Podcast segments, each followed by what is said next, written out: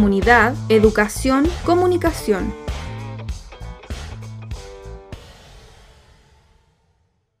Buenas tardes a todos quienes nos escuchan. Hoy estamos aquí en Aula Podcast. Hace rato que no nos veíamos con los chiquillos, tampoco habíamos estado, digamos, de manera presencial, pero hoy queremos conversar algunas cosas sobre todo lo que concierne al mes de octubre. Un mes potente. ¿Por qué? Varias razones. ¿Cómo están? Bien, bien, y tú, Rebe, como lo decía y lo comentábamos antes también, este encuentro más esperado, al fin estamos los cuatro compartiendo micrófono, así que bacán y sobre todo octubre que tiene varios temas, así que hay de todo ahí para, para ir comentando. ¿Ustedes chicos cómo están? Arturo, Seba. Bien por acá. Amigo, bien, bien. Ha sido un largo año de trabajo. De hecho, yo agradezco que estemos todos, po. así que casi que pasamos la lista. Sirve, sirve igual después de tanta virtualidad la, la presencialidad también para grabar. Exacto. Sí, no, y ya, ya, digamos que la tarea, la tarea ya está hecha en el año. Yo lo pensaba así un poco, como que ahí ahora hay que rematar nomás, pero ya se fue el grueso, ¿cierto? Claro, estamos en la recta final ya. Cuarto medio, adiós. Oh, lo voy a extrañar. Sí, ¿Y cómo se van? ¿Cómo se van en este adiós? Los cuartos medios. Bueno, hace poco tuvimos eh, conversaciones con, con algunos de los chiquillos y la verdad es que yo creo que el, sentir general es, es cansancio de alguna forma, yo creo que también presiones por otro lado, la ansiedad de la paz, me imagino, como todos los años. Entonces en realidad yo creo que son varias sensaciones eh, vividas por nuestros estudiantes. Claro, hay harta incertidumbre también, como primera vez que se da la paz. e igualmente estos chicos que tuvieron ese vacío de dos años. Entonces igual ahí como que está medio raro el, el tema. De hecho, Gustavito podría hablar en primera persona también porque es profesor de un Ah, cuarto ¿verdad? año medio. Se me va mi cuarto medio y sí, pues, súper raro igual porque... Todo lo que significa. Claro, pues de hecho ya como que tengo fijo que me va a poner a llorar, como que ya me conozco un poco y ya siento ese, ese nerviosismo con los chicos. Pero claro, es cerrar una tremenda etapa. Entonces ahora es como un nuevo comienzo de a poquito que se va viviendo. Primer cuarto medio que licencia Primero, Gustavín. primer cuarto medio, ya me siento un poquito más viejo. Siempre significativo. Sí, significativo, o sea, echar de menos a los cabros. No son así el mejor curso, si están escuchando, lo digo, son en temas ahí medio desordenados algunos, pero, pero claro, se les quiere harto. Es que el amor es, yo creo que es lo principal. Ya después las otras cosas se pueden ir evaluando. En la pega de, de los profes y las profes, el amor Sí, siempre tiene que serlo. ¿De eso vamos a hablar hoy día? es inevitable. Del amor, siempre el Del amor, amor. tiene que siempre estar eh, ahí, ¿ah? Por favor. Octubre con amor. Sí, octubre con amor. No más mes del, no más mes del terror. Mes del amor. Mes de la luz. Octubre, potente, potente mes. Yo quiero destacar eh, dos hitos. En realidad podría destacar varios, pero entre ellos dos principalmente. Uno, eh, un tema eh, complejo, problemático en nuestra sociedad, el Día de la Salud Mental, 10 de octubre. ¿Qué pasó? Y eh, bueno, también hay otros, este, otros dilemas sentimentales. ¿ah? El 18 de octubre eh, es el cumpleaños de uno de mis sobrinos más amados, pero también es una, eh, un- una fecha súper potente para Chile e inolvidable. Bueno, esos eran mis dos, pero ahora quiero agregar otra. Antiguamente, el 12 de octubre se, cele- se celebraba el Día de la Raza. Algo, un concepto completamente ahora desvinculado de actualmente. Claro, de hecho hay hartos conceptos ahí que se, que se van Mm. viendo, ese encuentro de dos mundos, otros dicen igual esa devastación que hubo desde Europa hacia los países, o sea, hacia los pueblos originarios acá en América. Entonces, igual como que va generando distintas posturas. Y todavía en Europa se habla del Día de la Raza, pues todavía se ve como un orgullo el tema y no está esa discusión mucho que se da acá. Actualmente, ¿cómo lo llamamos en Chile? Eh, ¿Encuentro de dos mundos? en- casi un eufemismo, pero bueno. Exacto. No, son dos mundos que se encuentran. Sí, pero igual, como que A ojo, callamos, callamos lo que pasó. La construcción- Ojalá que no se olvide. Pero le da un La tinte culminación del occidentalismo. le da un tinte de, de mucho romanticismo y es como un encuentro muy pacífico. Como cuando se encuentran dos amigos, dos amigas. Claro, y cuando fue una masacre, uno de los genocidios más, Sí. más heavy a nivel mundial. Ah, estamos en DLH. Vamos a delatar la historia. ¿Por qué no? Con amor. Arturo, Dígame. ¿quieres ponerle algún ingrediente más a, a este octubre? Ay, agotador octubre. Supe que la mayoría de ustedes tuvo sus clases grabadas. Yo la tuve en septiembre. eh, significa que queda menos para terminar el portafolio, significa que queda menos para la prueba de conocimientos, que hace poco se, se, mm, se aprobó la suspensión, lo cual no sé qué significa bien para los que ya empezaron, No, los significa que, no puedes suspenderlo. puedo sacarla y la prueba. Entonces, no, hay que terminarla, hay que terminarla porque es necesario también ahí ver cómo uno está. Es una prueba estandarizada que hay que cumplir criterios. No creo que mida si son o no buenos profes, sino si son buenos para seguir instrucciones. Mm, claro, hay varias, digamos, eh, perspectivas referente al- a la evaluación docente. Hay varios cuestionamientos también.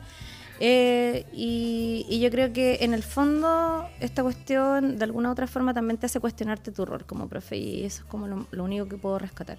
Así como, ¿por qué estoy haciendo esto? Es como que te recuerda un poco eso. No sé si a ustedes les pasa algo similar, pero, pero igual te hace recordar por qué elegiste la carrera, más allá de la evaluación en sí, ¿no? Sino que esa parte como más humana, creo yo. Y sumémosle también la celebración del Día del Profe y de la Profe, ¿cierto? También pasó hace unos días atrás. A propósito de lo que decías también tú, Rebeca Sara Consuelo, así es, Así es, correcto.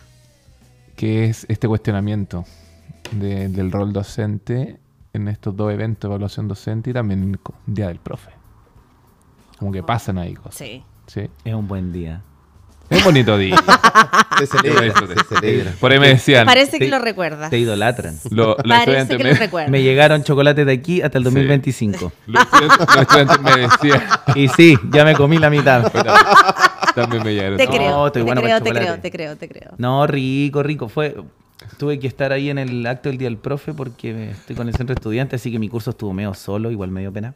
Así que le dije que íbamos a ir a comer un completito. Un saludo para el curso de Arturo, entonces. Sexto básico. Sexto También. básico, mire que. Los inevitables. No, lo insoportable. Pedagogía con cariño. Sí, son un poco problemáticos. Pero es la edad, si tienen 11, 12, se están transformando. Se están descubriendo. El, el- el día del profe, el día en que llegan pinteados los colegas y las colegas, ¿cierto? Sí. Yo llegué. Sí. Algunos- pasaré. yo no llegué pinteado. Siempre hay excepciones. Exactamente. Me preguntaban a mí, oiga, profe, ¿y por qué viene tan pinteado? No, es que tenemos un almuerzo. Ah, es cuando se van a tomar. Es- Efectivamente. Efectivamente. Hay 10, que 4. desmitificar esto porque en realidad no siempre pasa eso. no, es un momento de, de- de compartir y, y de que en realidad todo gira en torno al, al tema educativo, yo creo. Igual uno, a pesar de Igual que... hablé de los estudiantes en la comida. Sí, Sí, igual te acordás Con de- cariño. del que- sí, con cariño. Hasta del y- desagradable. Y de todo, ese es nuestro mundo en el fondo. Pasamos tanta hora en, en las comunidades educativas que es imposible no que no sean un tema en nuestra vida y una preocupación también en algunos. Igual es rico ese encuentro porque, bueno, nosotros tenemos un acto que es comunal, entonces ves colegas de los otros establecimientos, ese saludo, esa conversación ahí entre medio. Entonces igual es rico tener ese espacio de, de conversación en torno al día de nosotros. Entonces Sí. igual ahí como que se aprovecha la, la instancia y después, claro, está ya ahí el asadito y el, y el carretito. Sí. Yo sin hacer polémica, ¿ah? pero debo también rescatar un poco esa propuesta que quedó ahí en el olvido de la nueva constitución, en donde aparecían ciertos artículos que hablaban de la valorización de, del rol del profesor y la profesora. Y insisto, no quiero hacer polémica, pero No, no, bajamos ¿Qué- el qué? tiro, la sonrisa. Hasta se, llegamos. se nos pero, desdibujó. pero quiero, pero, pero- No, pero pero- quiero decirlo, porque igual eh, hay cosas que uno tiene que destacar también. A mí me, me encantaría que en una nueva propuesta eh, también se valorice, sobre todo a los colegas que tienen muchos más años de servicio que uno. En el fondo también tú dejas de ser muchas otras cosas por dar eh, un tiempo a, a, a los nuevos, a las nuevas generaciones. Y paciencia también, hay que decirlo a pesar de que uno como ser humano parece que empieza a perder un poco eso de tolerancia, pero, pero pucha, la entrega existe. Claro, y que ya no sea solo un galvano, sino que se vean cosas concretas, el cómo mejoramos las condiciones de trabajo de, de los profes. La calidad educativa para todos los lados, para todos los frentes en realidad. Así como calidad para los, para los estudiantes, calidad para los profesores y profesoras también. Qué grande octubre. Sí, de hecho, mes como de cierre, ya noviembre, diciembre, un trámite. Octubre es como esa, ese proceso difícil y después ya como que todo camina. Oye, he tenido conversaciones con mis estudiantes sobre este fin de año y muchos preguntan si va a haber guerra. ¿En serio? Sí, porque igual una vez nos pusimos a hablar con el octavo, estamos viendo Revolución Francesa, y siempre escucha mucho Ucrania, mucho Rusia, se bajó obviamente en el año, pero ahora que se, no sé, como que se relanza Rusia a bombardear, preguntan qué pasa si hay guerra, y yo igual me pregunté, ¿qué clase hago si hay guerra en el mundo? ¿Sigo con la normal currículum objetivos avanzando, habilidades? ¿O te detienes? O, claro, porque creo que países como el nuestro van a quedar pobres. Que nos vamos a ir a una media crisis que va a estar difícil. Chuta, complejo panorama. Pero los niños preguntan eso. Y lo otro, que estuvimos ahí, también hay un mundial. Y eso como que los tiene igual medio como fin de año, profe, adelantemos los trabajos. Entonces hay como distintas ganas y distintos ánimos. Y nada, como que ya lo siento del otro nivel ya. Que ya mi sexto está séptimo con los problemas que vienen y que vamos a tener que afrontarlo nomás porque está difícil la comunicación, sus padres, sus madres o su familia en general, porque muchas veces en mi contexto faltan los padres. Eh, en el mío igual. Me sumo. Bueno, está, compartimos. ¿Sabes qué? A propósito de lo que dice, eh, pienso que en esta última, lo que decimos en realidad, porque hemos coincidido que estamos ya en la etapa final del año, y es que me da la impresión que, que ese ot- otro tipo de habilidades más blandas, actividades de otra, de otra índole, son las que debiesen darse. ¿sí? Salidas pedagógicas, actividades más recreativas, yo creo que sería bueno un poco Salir de las cuatro proponer paredes. eso. Sí, romper un poco con el academicismo, los contenidos, ojalá que los profesores realmente vean, yo creo también lo sienten, que se sienten el, can- el cansancio, pero los estudiantes yo creo también han tenido un desgaste eh, importante, entonces tratar de, de buscar otras experiencias educativas que permita desarrollar de alguna manera contenidos, pero de una manera alternativa. ¿sí? Pensando que también nosotros estamos en Valdivia, el sol alumbra como no es en, otro, en otros meses del año para poder salir, disfrutar, eh, conocer lugares. Entonces, Bueno, aquí está, habemos ¿Mm? representantes de, de diferentes comunas igual.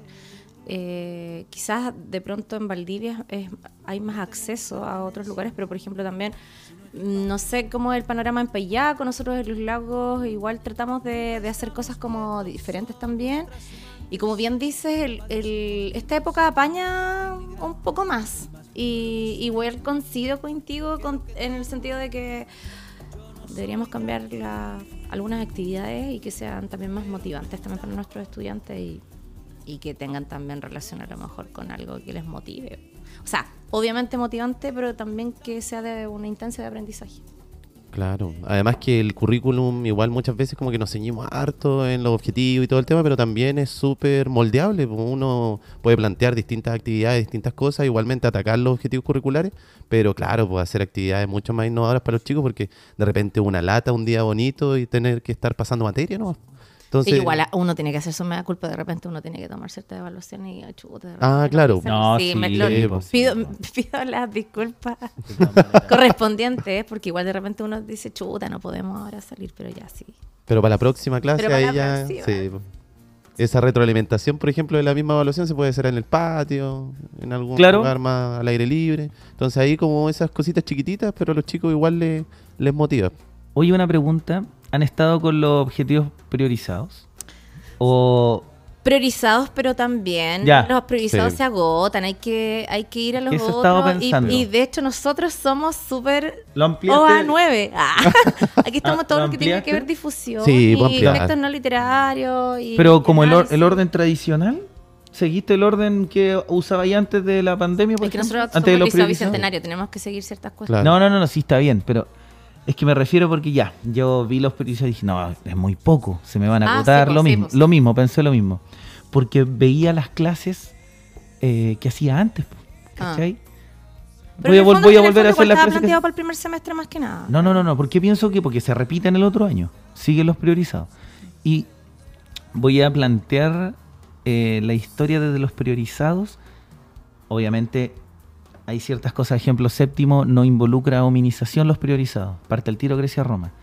¿Cachai? Y no sé, no, ahí yo creo que lata. partimos al tiro entendiendo lo que es tiempo, la- la- el proceso de evolución Mm. humana, tiene que ir. Pero en algunos ejemplos, Colonia en quinto, eh, siglo XX en sexto, los priorizados, trabajarlo más profundamente y hacer mucha retroalimentación. Porque lo que a mí me está costando es asegurar aprendizaje, Juan. Que quede aquí en la cabeza, Yo por creo que decirlo a todos un poco. está no de imagínate y tengo 20 nomás antes cuando estaba en Inmaculada el día tenía 40 pienso cuántos no entendían no no les quedaba nada po? ¿por Pero qué? que- porque Claro. tan intenso tan- ahí estaba normado regulado me pedían cierta eh, rigurosidad e intensidad académica pero creo que para poder también seguir un poco políticas, porque es eso también la priorización.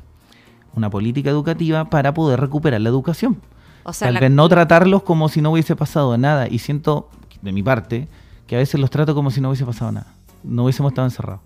Sino que fue una larga pausa que hay que recuperarla a puro... Pa, pa, pa, pa, pa, pa, Bueno, pa, se pa. ha dicho que hay que, que darle igual importancia a, a las habilidades blandas, como decía eh, delante mm, Seba. Eh, y yo creo que eso va implícito en el, eh, como el currículum oculto de, que, de lo que trata el profesor de repente en alguna clase específica. No sé, yo creo que más de uno de nosotros se ha detenido en un rato en una clase para tratar un tema que a lo mejor eh, es atingente y que, y que tiene que ver con algo que, que a lo mejor algún estudiante no se siente cómodo o cómoda. Entonces, en el fondo, igual yo creo que de alguna manera tratamos de, de, de ponerle como un equilibrio a esto de los priorizados y también ese tiempo que va quedando a lo mejor le damos un poco relevancia a eso. Sin embargo, creo que también a veces se hace necesario eh, retomar, como bien decía Arturo, eh, parte de los otros objetivos porque si no te vas quedando un poco corto. po. Exacto, y además que los objetivos priorizados más que nada se hizo por la, el poco tiempo que había en clases virtuales para poder eh, pasar esos contenidos. Pues Entonces se dijo, ya, vamos a elegir esto, pero ahora ya con la normalidad, obviamente que quedamos cortos. O sea, Eh, para, para, para- para Pero quedamos cortos porque contenido estamos haciendo las mismas clases que hacíamos antes, pues, ¿cachai? O sea, no, tú apelas a que no hay innovación. No, a que de- quiz- no, o sea, sí, no hay mucha innovación en retratar los, los contenidos y, por ejemplo, mucha retroalimentación, mucho trabajo, estudiar en la sala. Yo eso he estado haciendo últimamente, ya, grupos y vamos a hacer trabajo, estudio, estudiar para la prueba, porque en sus casas viven con 15 personas, ¿dónde va a estudiar? po? Tiene cuatro o cinco hermanos en la misma pieza, ¿dónde tiene un rato solo en silencio para concentrarse y estudiar? ¿Cachai? No digo todos, todas, pero existe en mi, en mi contexto, entonces pienso eso, ¿cachai? Los priorizados, trabajarlos para que todo el ejercicio educativo sea en la sala, incluso el estudio, No, incluso sí, el estudio. Y las de habilidades blandas para la casa, ¿cachai? No sé, po, No sé si la porque habilidad llegan a ser para la así- casa. llegan a- no, no, no, No, no, para la casa yo creo que hay que asegurarse. Sí. De hecho, el, el- el tema que tratemos aspectos de salud mental como educadores es porque si en la casa no está, debería estar en el No, no está, pues eso Pero, está pero claro. es que no, sí. no siempre, no en todos los casos. No, pero digamos, todos vivieron un poco mal la pandemia, sí. Sí, por y supuesto, veo que los padres se desquitan con sus hijos, con sus hijas. Igual el tema va en cómo vemos los objetivos. eh, recordemos igual que está el tema de contenido, habilidad, actitudes. Y bueno, muchas veces nos concentramos en hacer las clases solamente con los contenidos, pero hay que ver lo otro. Por actitudinal. Exacto, yo la otra vez igual con este tema de la evaluación docente pasa como decía la Rebe de que uno se cuestiona mucho. Mm. A mí me pasó con el tema del resultado cuando se hizo ese ensayo del plebiscito en el establecimiento. Volvimos. Un ruido extraño. Hubo un choque, se Parece cortó que los hubo equipos. un Sí. choque Y se cortó la luz. Esperemos que nadie haya salido dañado. Sí, por favor. No vamos a tratar de hacer la piola después editando ni nada, sino que somos sinceros. Ponemos un sonido ahí de como Claro. Esponja, fallos técnicos. Unos minutos después. Bueno, el tema de lo que iba así es que, mm, por ejemplo, me pasa harto en historia que, sí, y más que concentrarnos en, en que aprendan harto contenido los chicos y todo el tema fecha, lo típico, es como el lenguaje cuando se busca que los chicos generen comprensión lectora, Mm. Yo decía lo mismo en historia, más que aprendan contenido, que generen una comprensión histórica del presente. Entonces, que eso les sirva en su día a día, analizar las situaciones que viven y todo, y hacer siempre ese ejercicio de, del pasado presente para ligarlo en la actualidad, y finalmente que los chicos digan, esta asignatura me sirve para esto. Y no es que solamente van a anotar en el cuaderno para responder en una prueba. Y ojalá desarrollaran así también el pensamiento crítico, que es Exacto. en nuestra sociedad. Exacto, y de esa forma, bueno, atacar a aspectos ciudadanos y todo, y bueno, que se pueden dar en todas las asignaturas, la verdad.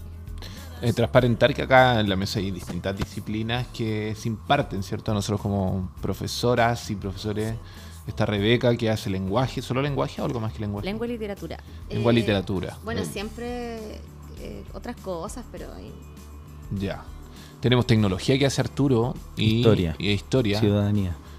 Eh, Gustavo que hace Historia, otras cositas y legislación laboral, igual ahí como que se sale un poco de la, del tema de historia. Ahí en el TP.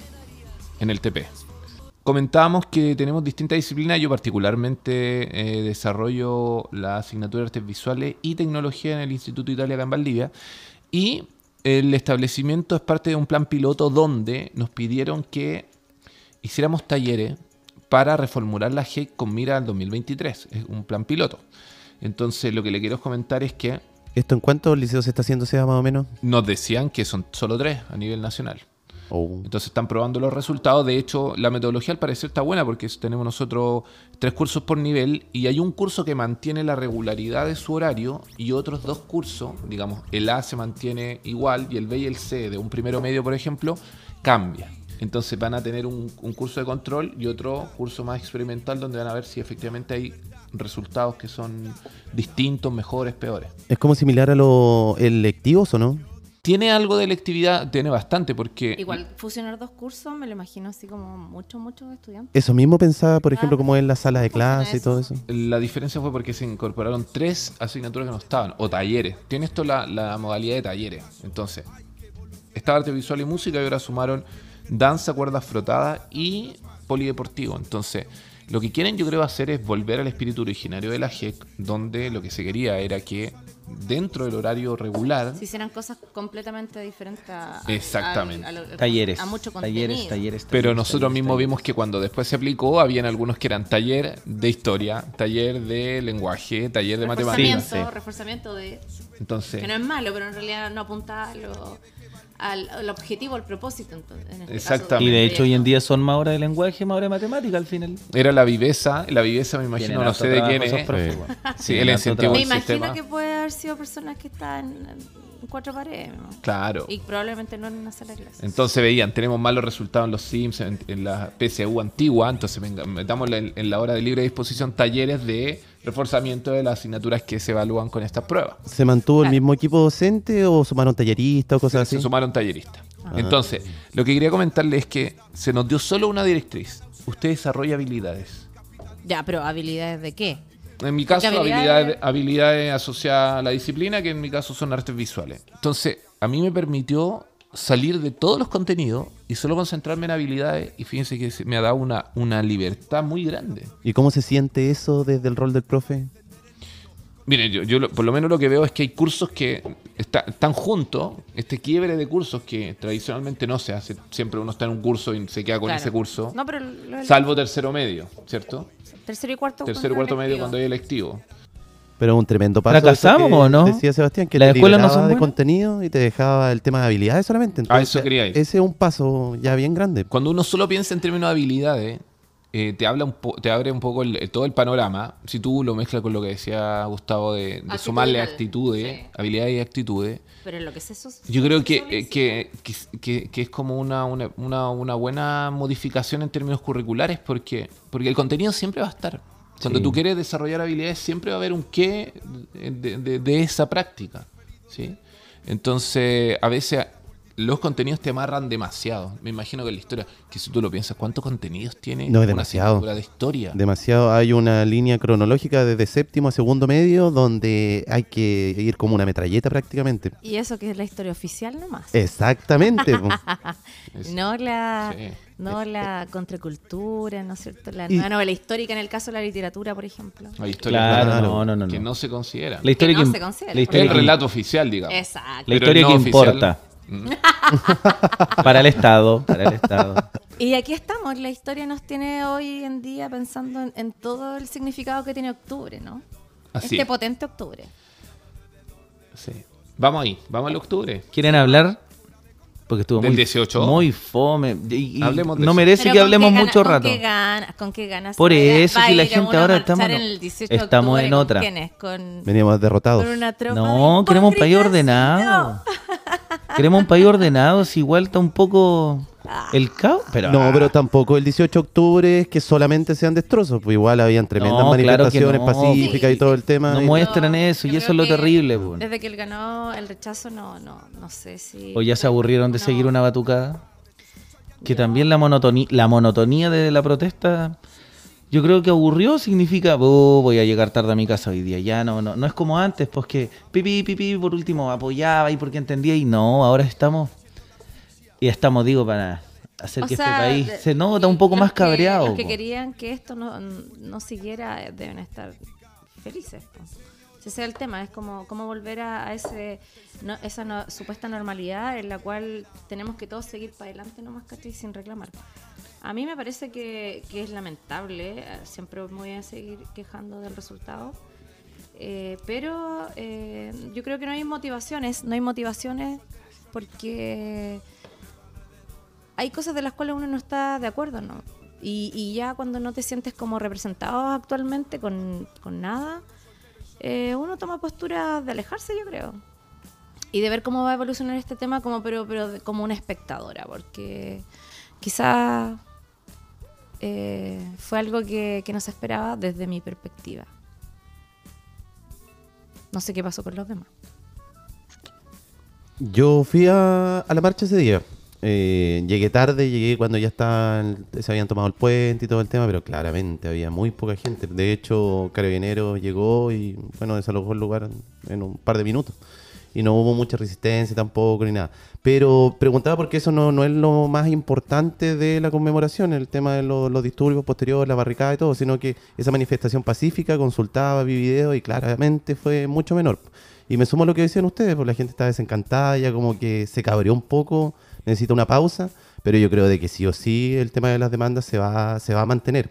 Pero no va a ser nuestra generación, Siempre, claramente siempre, la, siempre. Que, la que quizás de como la vuelta La vuelta de- completa... de- claro, de, de- de girar este, este sistema porque no tenemos los cojones, yo creo. Yo creo lo mismo, yo creo que Pero no es que va no a ser están las- generación. los tiempos para tener huevos, O sea, pues si creo- está todo no muy difícil. No, no sé, o sea, está difícil, claro, pero hay otras cosas. Económicamente puede- está muy difícil y eso ha provocado que la gente no está Pero cosa- concentrada en otra una cosa. cosa. es la economía y otra cosa también es el crecimiento y el desarrollo social en otros ámbitos.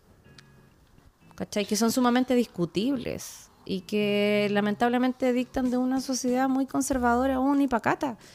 Eh, probablemente esta propuesta de nueva constitución, y lo hemos dicho y lo hemos conversado, era su- sumamente progresista, pero ese es el pensamiento de algunos que, creemos en eso. Ahora, si no se da, bueno, será lo que la mayoría dice y, ya está. Pero no, no por eso me voy a sumar al resto. No se trata de sumarse al resto ni a, ni a esa mayoría que ninguno aquí votó, sino que ver lo que supera todo, que es la realidad. Y la realidad dice que este país está más o menos nomás. O sea, la realidad también es un constructo. Y yo creo que esa realidad se va a expresar. El tema que condicionó mucho era que en el gobierno estaba un gobierno de, de centro izquierda y la gente históricamente ha votado en, en oposición a quien está en el gobierno.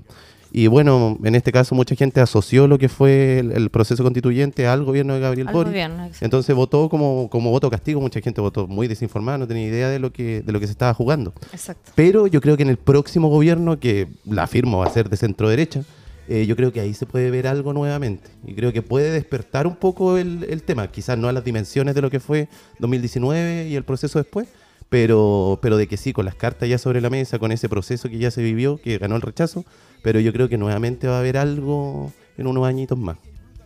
Ahora, yo pensaba a propósito del 18 si es que efectivamente tocó techo simbólico a esta fecha. Si efectivamente ya de ahora en adelante lo que va a hacer es cada vez año a año menos gente. Me acordé estos días del Día del Joven Combatiente. Yo pensé lo mismo. Y el Día del Joven Combatiente en años atrás era álgido. Era, Era potente, claro, era era, potente. Los Sí. 90, principios de los 2000, pero Era ya después, potente.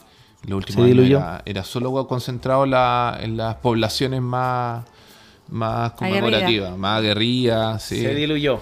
más icónicas de, de una lucha Bueno, política. Entonces hay un tema simbólico que perdió bastante y de hecho si uno ve, apareció el mapa político electoral de Chile muy claramente. Entonces ahora sabemos qué representa quienes conmemoran el 18.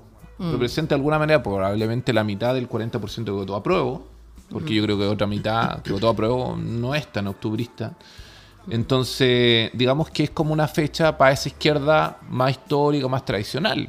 Y uno también ve ahí, yo, yo le hago sentido a lo que dices tú, Arturo, que, que ne- que tiene que haber una buena, un, un- buen zamarreo de prácticas políticas de la izquierda si es que quiere plantear nuevos puntos, porque yo creo que se perdieron varias cosas. Yo he visto también que el feminismo ha venido un poco, se, se- se replegó, no, creo que había estado en, un punto muy, muy álgido, muy presente, pero incluso me llamaba la atención cuando este diputado de la carrera volvió a públicamente decir feminazi y pasó.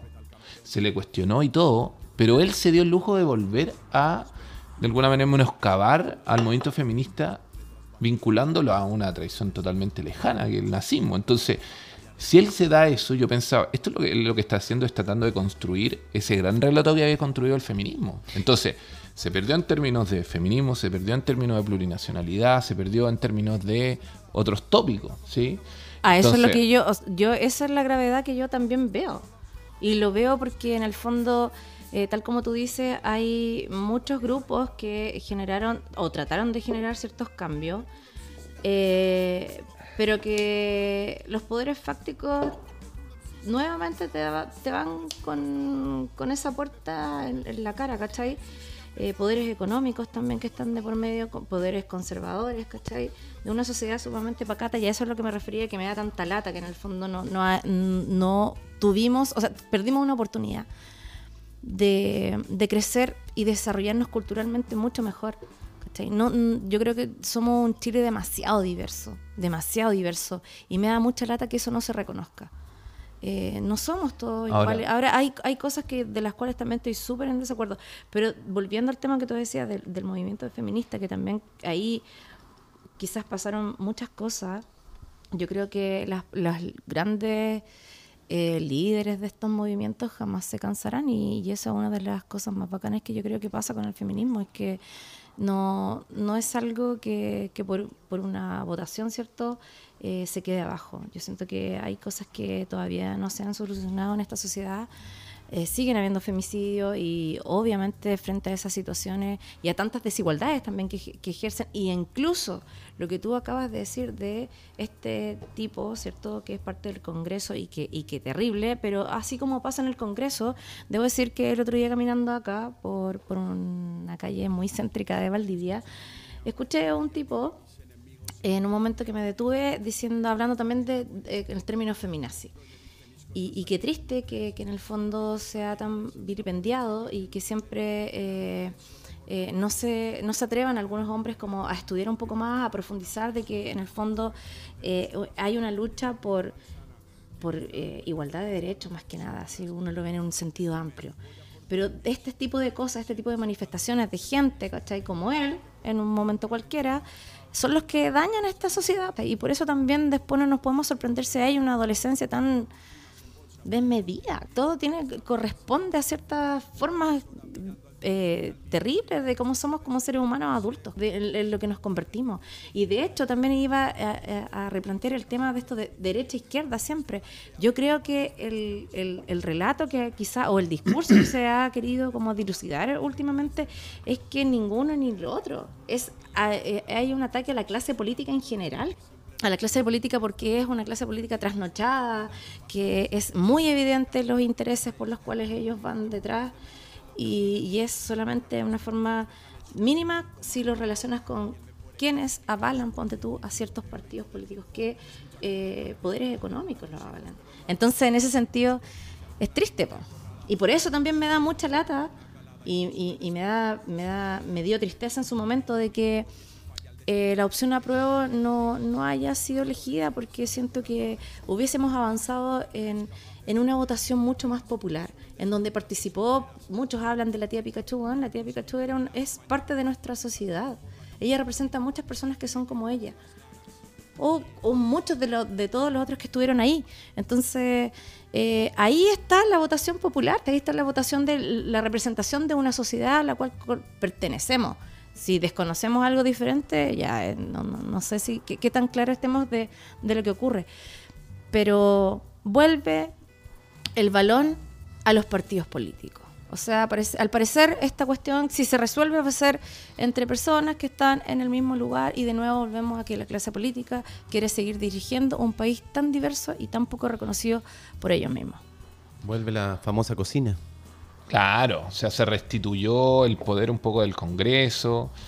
Y yo lo que lo- entiendo lo que tú dices. Me llama la atención cuando dices que perdimos una oportunidad. Yo me preguntaba quiénes perdieron la oportunidad. Lo perdió este grupo de la prueba, el, el- grupo que controló de alguna manera la convención, que no, que no, no fue poco, fue una, una buena porción de convencionales que tenía un signo político más de izquierda.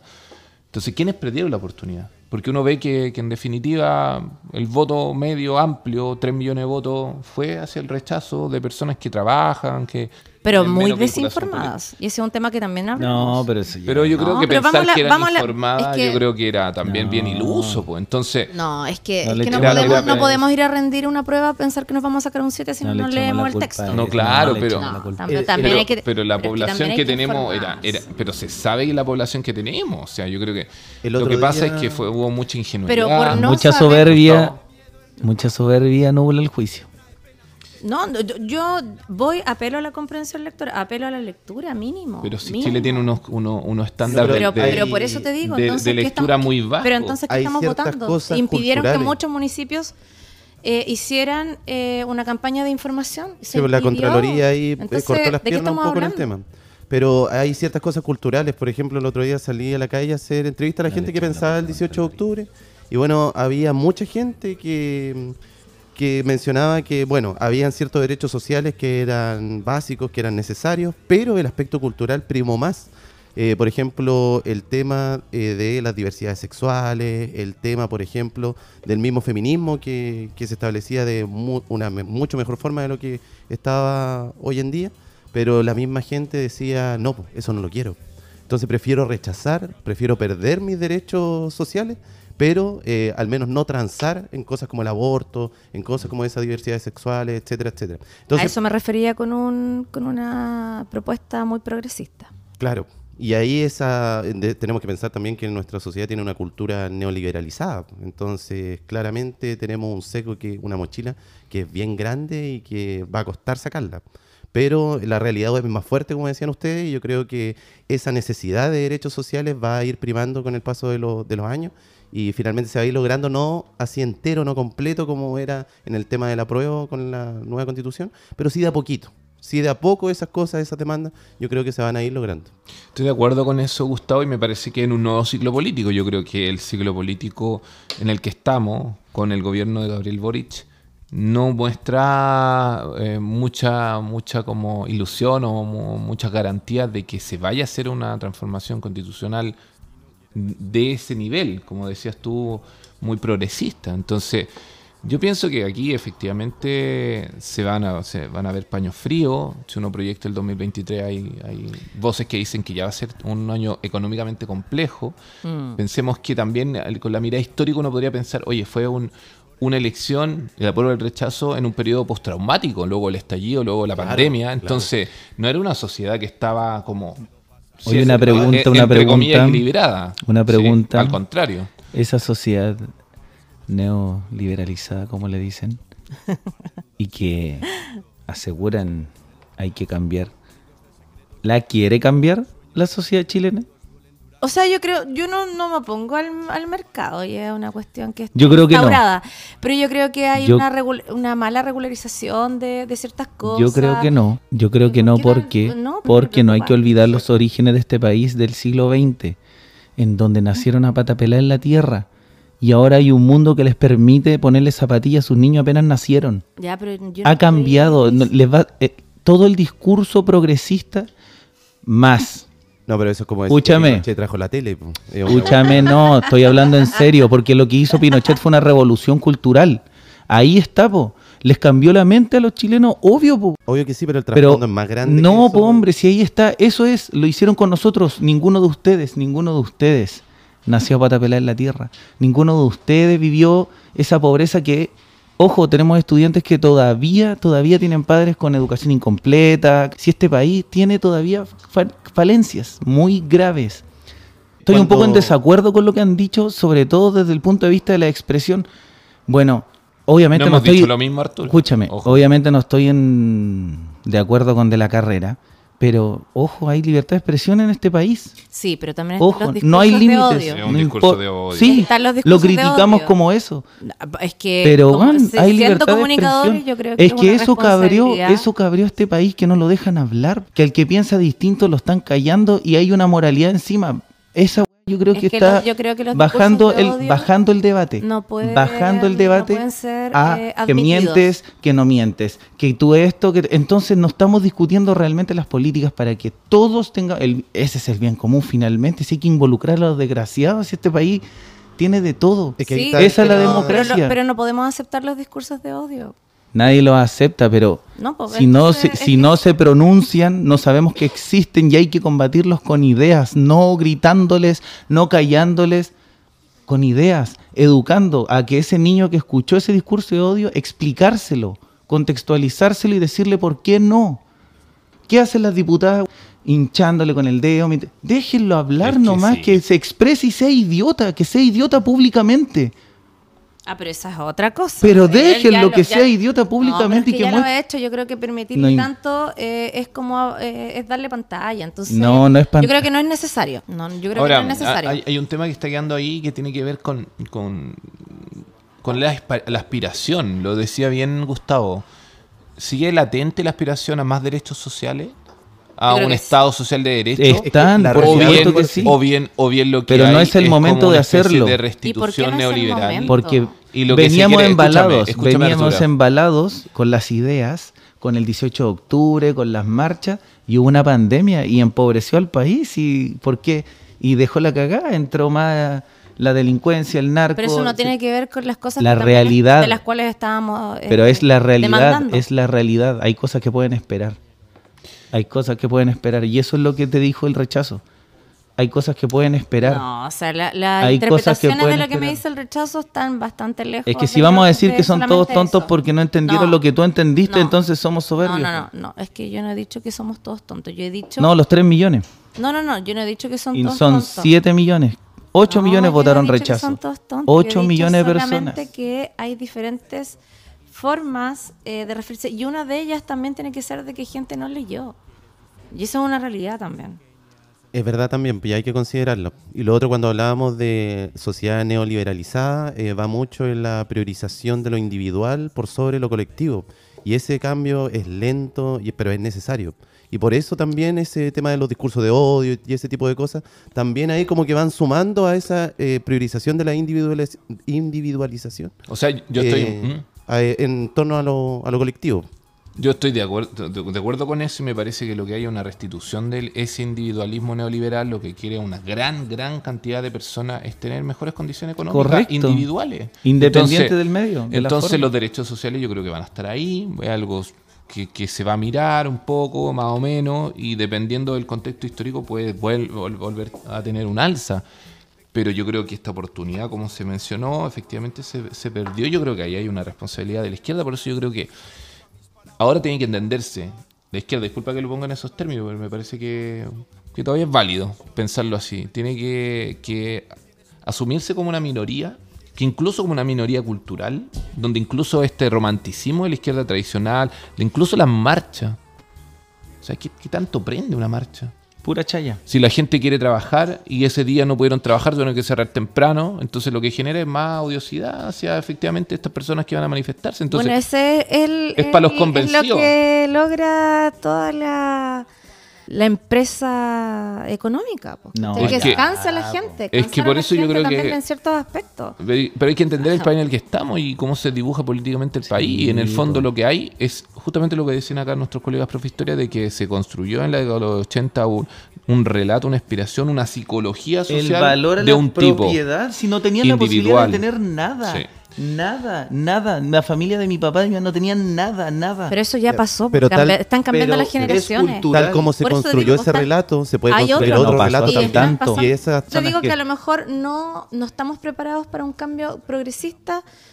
por si no lo sociedad. queremos, yo no estoy diciendo que yo no, pero piensen también si hay que ver este país quizás más conservador de lo que creemos, como les dije alguna vez. Por eso, por eso no estamos preparados. Entonces, y Pero quizás las no es el generaciones cambio que, vienen- necesite. po. Y es que a lo mejor lo- las, las generaciones que vienen lo van a hacer. Y les va a nos guste. importar una raja. Ahí hay que Ahí está la clave, ahí está la clave. Por eso hay que educar Hay que y no, ahí. ¿cachai? Si eso fue lo que pasó también, no agarraron el aparato del Estado y no educaron. Hay gente profesional con estudios, cinco años de universidad, doctorado, que no tenía idea que tenía que tener una constitución y esperó cosas que no estaban o había cosas que él creía que no debían estar. Y quizás ahí está el error. Repartieron un millón de libritos, pero le dijeron, le enseñaron le- la comprensión, lo hablaron delante. ¿Por qué no agarró el aparataje del Estado para educar? No para imprimir y repartir. Bueno, esas son decisiones Parte del de- gobierno actual. Pues. política, pues esa es la política. Porque po. también. eh, sin eso llorar. No Sí, yo- o sea, yo creo que la política digo, no, no- debería ser así. Yo quiero tomarme las palabras de Hannah Arendt, una grandísima, en la cual dejamos de lado muchas cosas dentro de esta convivencia que se llama política, en términos amplios. De cómo nos vamos a llevar entre todos. Y eso se ha perdido mucho. Y por eso que detesto la dicotomía derecha-izquierda. Porque creo que engloba ciertas cosas que creo que ya ni siquiera ah, quizás existen. Hay algunas personas que son de izquierda y que con pensamientos súper liberales y viceversa. Me he dado cuenta en los discursos cuando uno escucha a la gente hablar. Cuando hablas con tu familia, cuando hablas con los vecinos, etcétera, etcétera, etcétera. Y, mm, y sigo pensando que creo que hay algunas personas que obviamente vamos a querer una sociedad mucho más eh, diferente a la cual estamos hoy inmersos, pero que todo tiene sus procesos. Y, y evidentemente yo creo que una de las mejores cosas que podemos hacer es en pensar en que efectivamente somos demasiado diversos y diversas, todos. Muchísimo. Y en muchos ámbitos. Y tengo mucha fe en, en- el- en la unión feminista. ¿ah? Eh, yo creo que hay cosas que, que se han pasado por alto, pero, pero yo creo que de a poco también van, van a haber muchos avances con ello. Siento que hay, hay muchas diferencias entre eh, las formas quizás de querer gobernar a tantas personas y tan diversas. Me sumo, mi fe en las próximas generaciones. Los chicos de ahora los veo. eh, lo que decía la Rebe, el tema de la política. Muchas veces nos engolosinamos con la política partidista, analizamos mucho el tema, pero la política en un sentido amplio es lo que, lo que se viene ahora. Y lo otro que tocó la Rebe en algún minuto también, nosotros hablamos harto de esa política partidista, analizamos harto también, pero se viene otra cosa, lo conversamos en alguna vez, es como en Game of Thrones, estamos preocupados de, de las peleas ahí por el trono, pero se vienen los caminantes blancos, que es el tema del cambio climático. Y eso va a poner la pauta también en cómo vamos a desarrollar el Estado. ¿Cómo nos vamos a enfrentar? Exactamente. Entonces ahí yo creo que va a cambiar el, el panorama. Mucho de lo que estamos hablando ahora, yo creo que varias cosas de las que todos dijimos en un momento van a quedar fuera de la mesa.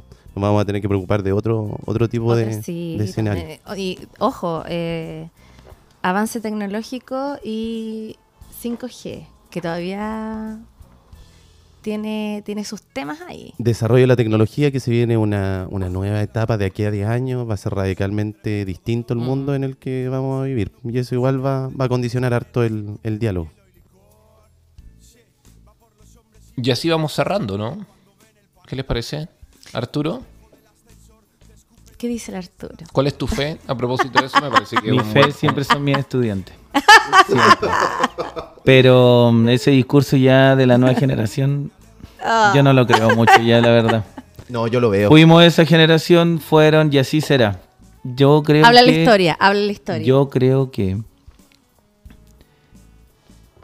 Yo creo que muchas veces hay una izquierda progresista que se cree la panacea y no lo es y tiene que cambiar su forma y tiene que haber una educación de por medio porque si no todo esto Pero eso nuevamente política par- partidista. palabra pero las democracias sanas tienen partidos políticos fuertes las democracias que están en Aquí no tenemos democracia, eso estamos claros. no ya pues si No, vamos a hablar po. en serio No, no, porque de verdad. pero cómo Democracia, yo no entiendo. no, mi sé. voto vale más que el tuyo no hay No, no, no, democracia no, Ya, dice po. hay eh, poder del pueblo. Yo el poder del pueblo y lo había No, rechazado.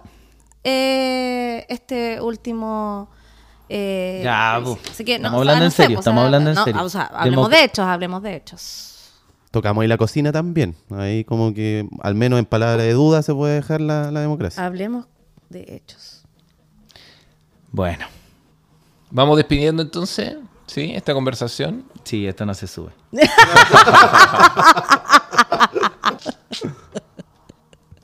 Una rondita de despedida entonces, Ya, para sacarnos los últimos balazos. Ya. Rebeca. Eh, no, eh, amor para todos. Ya. No. ¿Está de la eh, carrera también? A de la carrera, sí, igual lo comprendo en su contexto. Quizás si hubiese nacido en sus zapatos y he vivido como él, quizás hubiese sido tan. Eh, no, nada, despedirme y besitos, abrazotes. Me sumo, un gusto compartir nuevamente micrófono. Sirve harto así a modo de, bueno, de distensión, relajo, diálogo. Nos vamos conociendo los puntos de vista también. Nos vamos conociendo nosotros mismos un poquito más. Y, y bueno, eh, que se repita. Como dice el, el videito de TikTok. ¿Cómo dice? Que se repita.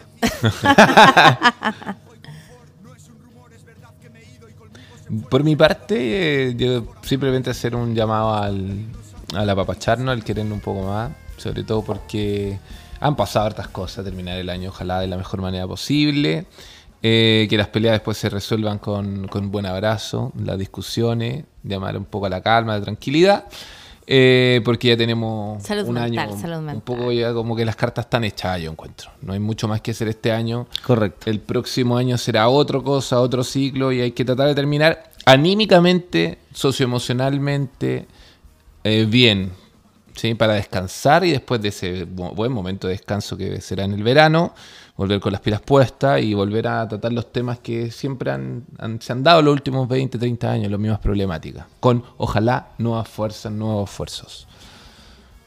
Arturo. Nos despedimos. Tuvo larga la conversación. Vamos a hacer la edición correspondiente. Eso. Chao. Escucho las chalitas. Chau, Chaito. Chaito. Un programa de Aula Nativa Medios. Síguenos en Spotify e Instagram aula.nativa y súmate a nuestra comunidad.